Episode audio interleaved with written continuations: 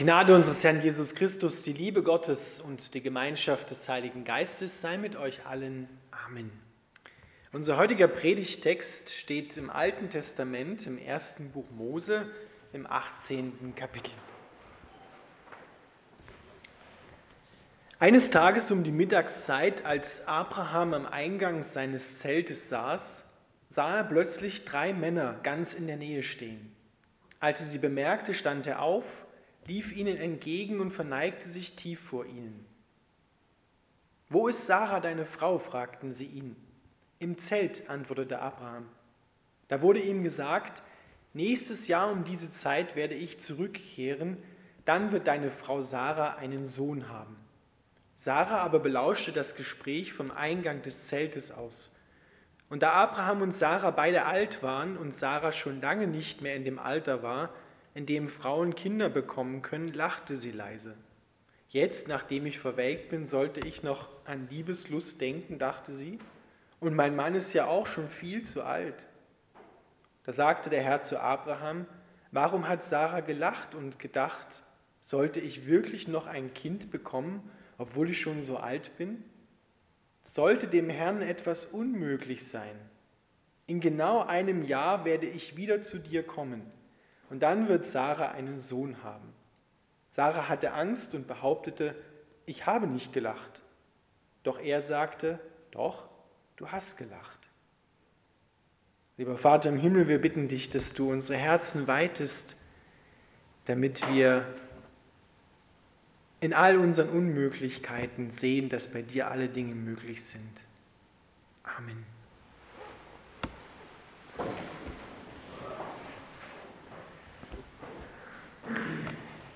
Ihr Lieben, das ist eine ganz wunderbare Geschichte.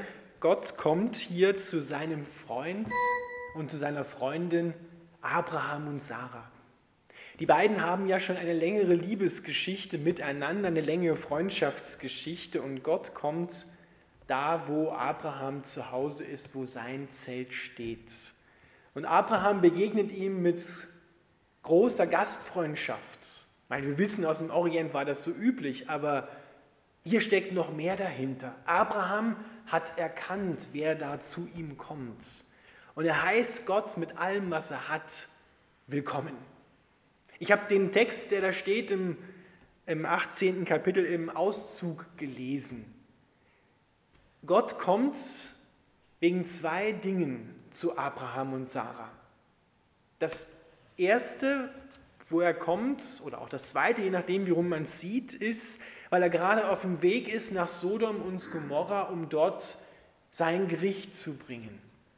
Und er möchte dieses Anliegen, was er da auf seinem Herzen trägt, mit Abraham austauschen. Er möchte Abraham seine Herzensanliegen mitteilen, weil Abraham Gottes Freund ist.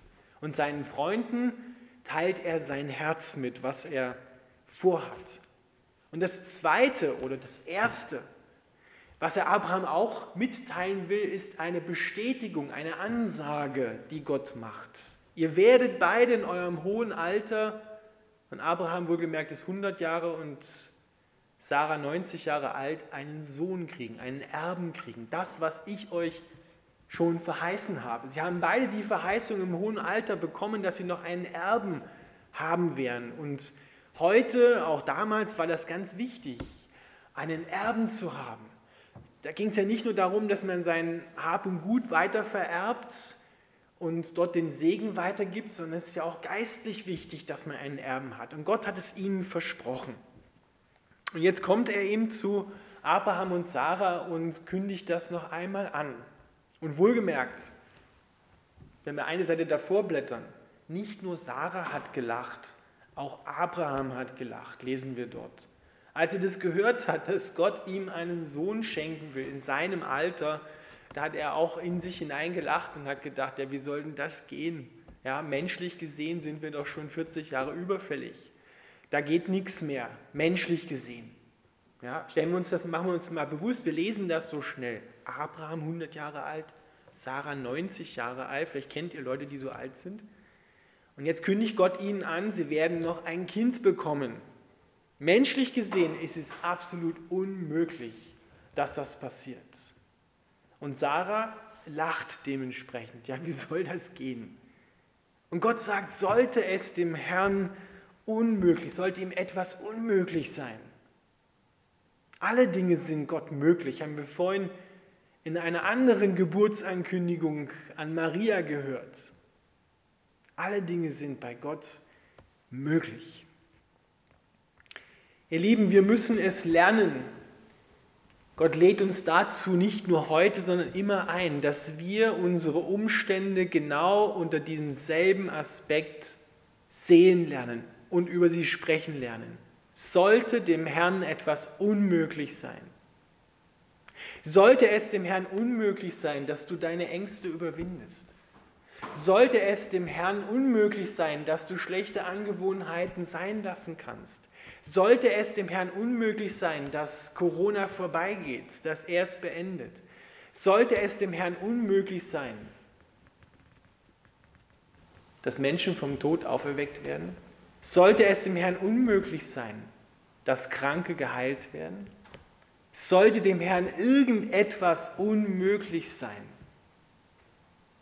die Antwort lautet jedes Mal, nein, natürlich nicht, weil alle Dinge bei Gott möglich sind.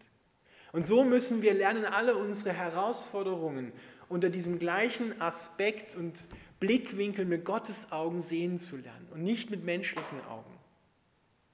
Weil mit menschlichen Augen und menschlichen Beurteilungen, da sind wir sehr schnell dabei zu sagen, da geht nichts mehr. Da ist alles vorbei. Das kannst du vergessen. Da führt kein Weg mehr hinein und kein Weg mehr heraus. Und dann verzweifeln wir, verzagen wir, jeder früher oder später auf seine Art und Weise. Aber hier lesen wir, und das müssen wir aussprechen über allen unseren Umständen, die so aussehen wie es ist unmöglich. Sollte dem Herrn etwas unmöglich sein. Der Prophet Jesaja hat von Gott aufs Herz bekommen, dass Gottes Wort was ausgesprochen wird, was Gott gesagt hat, niemals leer zu ihm zurückkehrt, sondern tut, wozu er es aussendet. Es erfüllt das, was es sagt. Wenn Gott gesagt hat, du wirst schwanger werden, du wirst ein Kind bekommen, selbst wenn es menschlich unmöglich ist, dann wird das so sein. Und wisst ihr, was so wunderbar ist? Gott hat nicht gesagt zu Abraham und zu Sarah, weil ihr jetzt gezweifelt habt und weil du gelacht hast deswegen kriegst du das Kind jetzt nicht mehr. Sondern er hat über alles hinweg, hat er trotzdem sein Wort erfüllt. Er hat sicherlich vorher schon gewusst, dass die beiden da Zweifel haben werden, dass sie beide lachen werden. Aber Gott hat wahrscheinlich auch gelacht und hat gesagt, ihr werdet euch noch freuen, wenn das durchgekommen ist. Und deswegen lesen wir dann auch im im 21. Kapitel, ein paar Kapitel weiter, der Herr hielt sein Versprechen, das er Sarah gegeben hatte. Sarah wurde schwanger und bekam einen Sohn und Abraham wurde Vater, obwohl er schon sehr alt war, genau zu der Zeit, die Gott vorausgesagt hatte. Und Sarah freute sich und sie sagte, Gott lässt mich wieder lachen. Alle, die dies hören, werden mit mir lachen. Denn wer hätte sich träumen lassen, dass ich noch Kinder stille? Und doch habe ich Abraham in seinem hohen Alter einen Sohn geboren. Und wisst ihr, wie der Sohn heißt? Der heißt Isaak, das heißt übersetzt, er lacht. Ja, also das Lachen Gottes, die Freude Gottes dringt durch. Und selbst wenn es am Anfang ein ungläubiges, ein zweifelndes Lachen war, Gott verwandelt es in ein freudiges Ja, in ein freudiges Lachen. Und genau so soll das in deinen Unmöglichkeiten passieren. Sollte es dem Herrn unmöglich sein. Alle Dinge sind möglich bei Gott. Wisst ihr, die ganze Bibel ist voll von solchen Begebenheiten, von solchen Geschichten, wo Gott mit Menschen Geschichte schreibt in ihren Unmöglichkeiten. Alle Geschichten hier drinnen, mit menschlichen Augen gelesen, sind unmöglich. Wirklich, sind echt unmöglich. Und manchmal ärgert man sich richtig drüber, über diese Geschichten. Jesus hat gesagt, selig ist, wer sich nicht an mir ärgert. Ja, es sind Geschichten drin, wo wo du menschlich gesehen sagst, das glaube ich nicht, das kann nicht sein, Tote stehen nicht auf. Oder wie kann Maria vom Heiligen Geist schwanger werden? Das ist eine Unmöglichkeit. Sowas gibt es nicht. Nicht mal im Märchen. Aber bei Gott gibt es diese Dinge, weil er Gott ist. Weil seine Grenzen existieren eigentlich nicht. Gott ist unbegrenzt. Wir sind begrenzt und wir sehen schnell und stoßen schnell an unsere Grenzen, aber Gott nicht. Er sagt, da geht noch viel mehr. Noch viel mehr, als du dir vorstellen und erträumen kannst, weil wir sehen immer nur diesen kleinen Ausschnitt, in dem wir gerade drinstecken. Aber Gott überblickt die ganze Ewigkeit. Er überblickt Anfang und Ende und Mitte zugleich. Und er kennt dich. Er weiß, wie du bist und wie du gemacht worden bist. Und bei Zephania im Alten Testament steht, er jubelt über dich, wenn er auf dein Leben schaut. Weil er immer mit Jesus auf dein Leben schaut, durch Jesus auf dein Leben schaut. Und da sind alle Dinge möglich. Wer hätte sich von den Jüngern damals gedacht, dass Jesus Christus nach Karfreitag am Sonntag, Ostersonntag aufersteht? Niemand. Eine Unmöglichkeit. Sowas hatten sie sich in ihren kühnsten Träumen nicht vorgestellt, dass das möglich ist. Und so ist die ganze Bibel voll von lauter Unmöglichkeiten, die uns herausfordern und sehen, wenn wir sie mit Gottes Augen anschauen. Ja, wenn es da möglich ist, wenn es bei denen möglich ist, und da sind wirklich hochkarätige Versager dabei in der Bibel, die alle einen Riesenbock geschossen haben. Und Gott hat ihr Leben gewendet. Und, und wenn das bei denen gemacht hat, ja, dann wird das bei mir auch und bei dir auch machen können. Ja? Die Jünger, als sie mit Jesus zusammen waren, selbst nach drei Jahren, haben sie, haben sie Sachen von sich gegeben, wo du dir an den Kopf greifst und sagst so, wie konnten die nach drei Jahren mit Jesus zusammen sowas sagen? Ja, Johannes, die beiden äh, Söhne des Zebedeus, die haben viel gehört über die Liebe Gottes und über das Dienen dass man sich unterordnen soll und so. Und dann sagen sie, Herr, wenn du dein Reich bist, dann, dann äh, schau, dass wir rechts und links von dir sitzen dürfen und mit dir herrschen dürfen. Ne? Da denkst du, ja, haben die überhaupt nichts verstanden? Und Jesus hat sie nicht getadelt. Er hat nicht gesagt, wie könnt ihr sowas denken? Sondern er hat sie geliebt. Er hat ihnen nur gesagt, ich habe das nicht zu entscheiden. Das entscheidet der Vater. Aber ich sage euch nochmal, in Liebe, wirklich in aller Liebe, wer der Größte sein will, der sei euer aller Diener. Ja, er hat sie immer wieder und immer wieder daran erinnert. Nicht, nicht oh, ihr seid mir lästig, jetzt muss ich es immer wiederholen, so wie so eine Endlosplatte, sondern er hat es ihnen in Liebe gesagt. Das dürfen wir nie vergessen. Jesus hat sie immer geliebt, wenn sie die größten Sachen abgeschossen haben. Er war immer für sie. So, und das müssen wir verstehen. Und die rechte Herzenshaltung, die wir hier bei Abraham sehen, ist die, dass wir das Willkommen heißen. Auch wenn wir es nicht verstehen mit unserem Verstand, was da passiert und wie das zugehen kann, dass wir sagen, ich heiße das Willkommen. Maria, die, das ist unser Vorbild, die hat gesagt, mir geschehe, wie du gesagt hast. Ich verstehe nicht, wie das geht, ich kann mir das überhaupt nicht vorstellen, das ist für mich unmöglich, so, aber mir geschehe, wie du gesagt hast. Weil du bist Gott. Und bei dir ist kein Ding unmöglich. Deswegen vertraue ich dir. Und ich werde sehen, was da passiert. Und das war keine Kleinigkeit, die Maria da auf sich genommen hat. Weil wisst ihr, was das heißt in einer kleinen Stadt in Nazareth, in, in, in Israel zur damaligen Zeit? Heute ist es ja fast schon gang und gäbe, aber zur damaligen Zeit nicht verheiratet, noch nicht mal richtig verlobt und dann schwanger, nicht von Josef, Darauf stand eigentlich Steinigung. Das heißt, sie hat hier mit ihrer Aussage mit ihrem eigenen Tod gespielt. Und von daher, wenn wir das wissen, ist es eine absolut mutige Aussage, mir geschehe, wie du gesagt hast. Und zack, war sie schwanger vom Heiligen Geist. Und hat das Kind so weggebrannt. Dann wissen wir ja, wie schwierig das doch geworden ist. Josef wollte sie verlassen. Wollte die Ehe noch nicht mal richtig vollzogen gleich aufkündigen. Und sie hätte da gestanden, uneheliches Kind in der Zeit, ja, Katastrophe pur. Eine Unmöglichkeit. Aber Gott hat das alles wunderbar gelöst.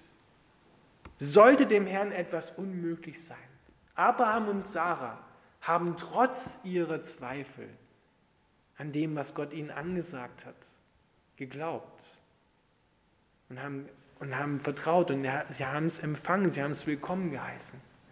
Das heißt also, wenn du das nächste Mal vor einer Unmöglichkeit stehst oder gerade jetzt in deinem Leben irgendwo anstehst, in dieser Zeit auch herausgefordert bist, dann sprich dieselben Worte darüber. Sollte dem Herrn etwas unmöglich sein? Natürlich nicht. Mir geschehe, wie du gesagt hast. Ich vertraue darauf, dass du mir hier einen Ausweg schenkst, was immer auch deine Not ist. Aber lern deine Not mit den Augen Gottes zu sehen. Aus seiner Perspektive, mit seinen Möglichkeiten zu rechnen. Und rechne nicht mehr mit deinen Möglichkeiten, weil, wie wir sehen, da sind wir schnell an der Grenze und sagen, das ist unmöglich. Ist es auch. Für dich ist es unmöglich und du kannst es nicht selber bewerkstelligen und das Gott sei Dank, du brauchst es auch nicht selber zu bewerkstelligen. Weil wie hätte es gehen sollen? Abraham 100, ja, Sarah 90 Jahre, wie hätten die ein Kind zusammenkriegen sollen? Geht nicht. Ist unmöglich. Und sie haben sogar ein bisschen nachgeholfen. Weil der Abraham hat dann mit der Hagar, weil sie es nicht mehr erwarten konnten, ein Kind gezeugt, den Ismael. Das war nicht Gottes Plan A. Sie haben Plan B zum Plan A gemacht und haben geglaubt, das ist jetzt der Erbe. Wenn Gott nicht macht, dann müssen wir Gott ein bisschen auf die Sprünge helfen.